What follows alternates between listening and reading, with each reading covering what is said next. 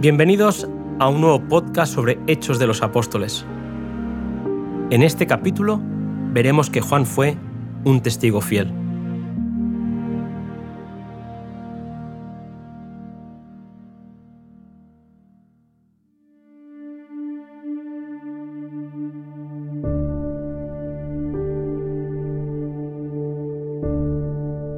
Después de la ascensión de Cristo, Juan se destaca como fiel y ardoroso obrero del Maestro. Habiendo recibido el don del Espíritu Santo, Juan era predicador poderoso, ferviente y profundamente solícito. Con hermoso lenguaje y una voz musical, relataba las palabras y las obras de Cristo de tal manera que impresionaba los corazones de aquellos que le escuchaban. Se caracterizaba su predicación por la sencillez, el poder y el fervor, de tal forma accedía a todas las clases sociales. La vida del apóstol estaba en armonía con su enseñanza. Había aprendido a amar como Cristo los había amado a ellos. De esta manera pudo decir, en esto hemos conocido el amor, porque Él puso su vida por nosotros. Así también nosotros debemos poner nuestras vidas por los demás. Los discípulos tenían como único deseo la salvación de las almas. Eran compasivos, considerados, abnegados, dispuestos a hacer cualquier sacrificio por la causa de la verdad. En su asociación diaria, revelaban el amor que Cristo les había enseñado. Los creyentes habían de cultivar siempre un amor que les permitiese mostrar el amor de Cristo, pero gradualmente sobrevino un cambio. Comenzaron a buscar defectos en los demás y a espaciarse en sus equivocaciones, perdiendo de vista al Salvador y su amor llegaron a ser más estrictos en relación con las ceremonias exteriores, más exactos en la teoría que en la práctica de la fe. En su celo por condenar a otros, pasaban por alto sus propios errores. Perdieron el amor fraternal que Cristo les había encomendado, y lo más triste de todo era que no se daban cuenta de su pérdida. No comprendían que la alegría y el regocijo se retiraban de sus vidas y que habiendo excluido el amor de Dios de sus corazones, pronto caminarían en tinieblas. Viendo tal realidad, Juan se esforzaba constantemente por convencer a los creyentes de la necesidad de volver al amor. Les escribió, El que no ama no conoce a Dios, porque Dios es amor. Más tarde les volvió a decir, Este es el mensaje que habéis oído desde el principio, que nos amemos unos a otros. El que no ama a su hermano está en muerte. En esto hemos conocido el amor, porque Él puso su vida por nosotros. También así nosotros debemos poner nuestras vidas por los hermanos.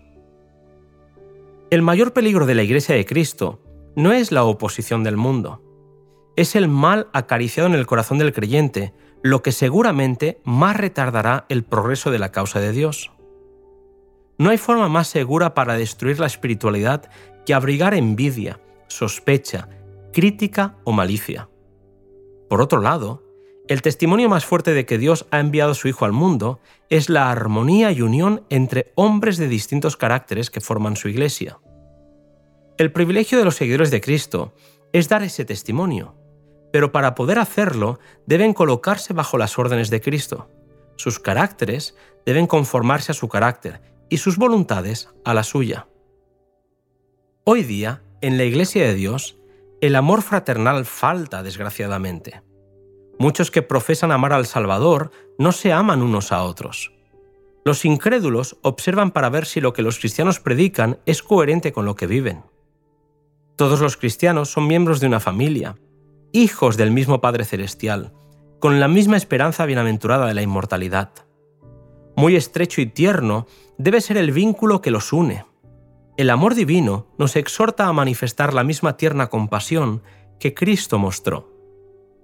Solamente el hombre que tiene un amor desinteresado por su hermano ama verdaderamente a Dios. El verdadero cristiano no podrá mantenerse apartado del que yerra, dejando que se hunda en la tristeza y el desánimo.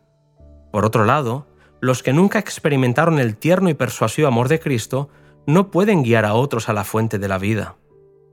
Los obreros cristianos que tienen éxito en sus esfuerzos deben conocer a Cristo y a fin de conocerle, deben conocer su amor. En el cielo se mide su idoneidad como obreros por su capacidad de amar como Cristo amó y trabajar como Él trabajó. El apóstol nos anima a amar no de palabra, sino de verdad. La perfección del carácter cristiano se obtiene cuando el impulso de ayudar y beneficiar a los demás brota constantemente de su interior. Cuando una atmósfera de tal amor rodea el alma del creyente, produce un sabor de vida para vida, y ese es el mejor don que nuestro Padre Celestial nos puede dar. Tal amor no es un impulso, sino un principio divino, un poder permanente. El corazón que no ha sido santificado no puede originarlo ni producirlo. Únicamente se encuentra en el corazón en el cual reina Cristo y ha sido renovado por la gracia divina. Este amor modifica el carácter, gobierna los impulsos, controla las pasiones y ennoblece los afectos.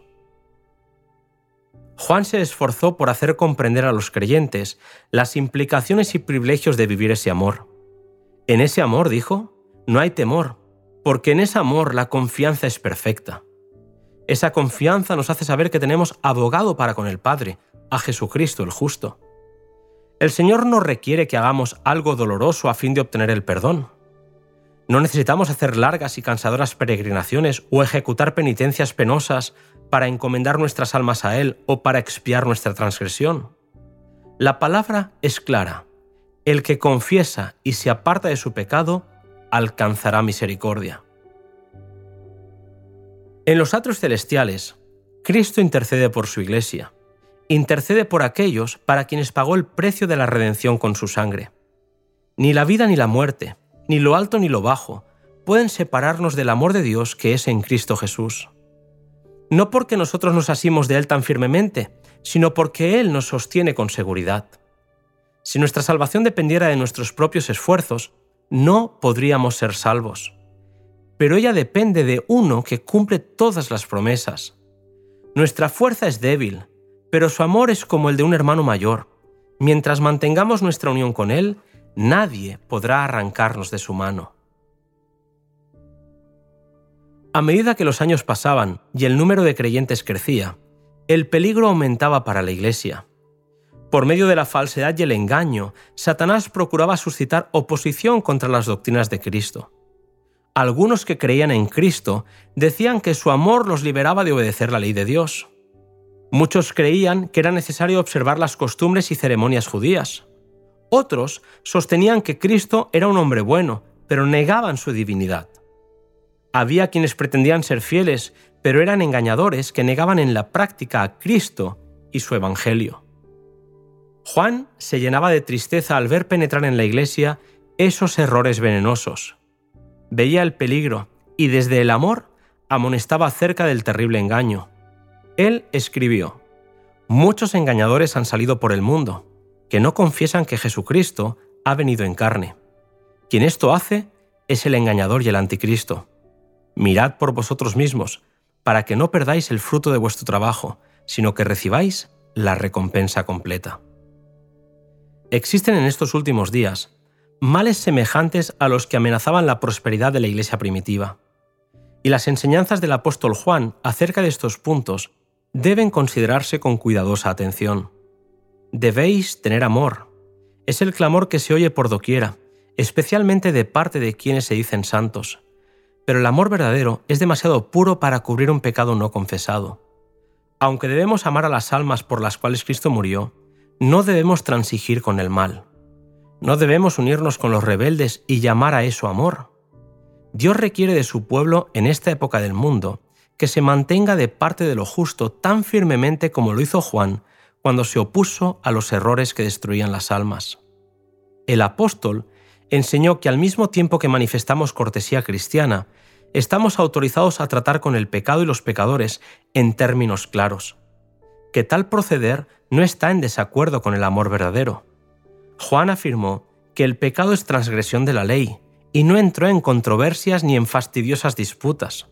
Declaró lo que sabía, lo que había visto y oído. Pocos pudieron ver las bellezas del carácter de Cristo como Juan las vio.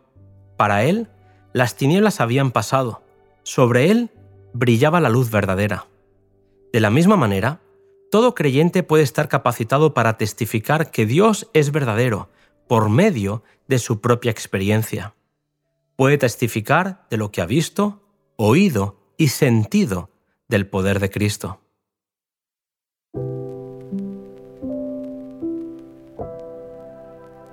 Juan tuvo el privilegio de ver, oír y tocar al Verbo de vida. Gracias a su testimonio y por la fe, nosotros podemos hacer lo mismo. Te invito a acompañarme en el siguiente podcast, cuyo título es Transformado por Gracia.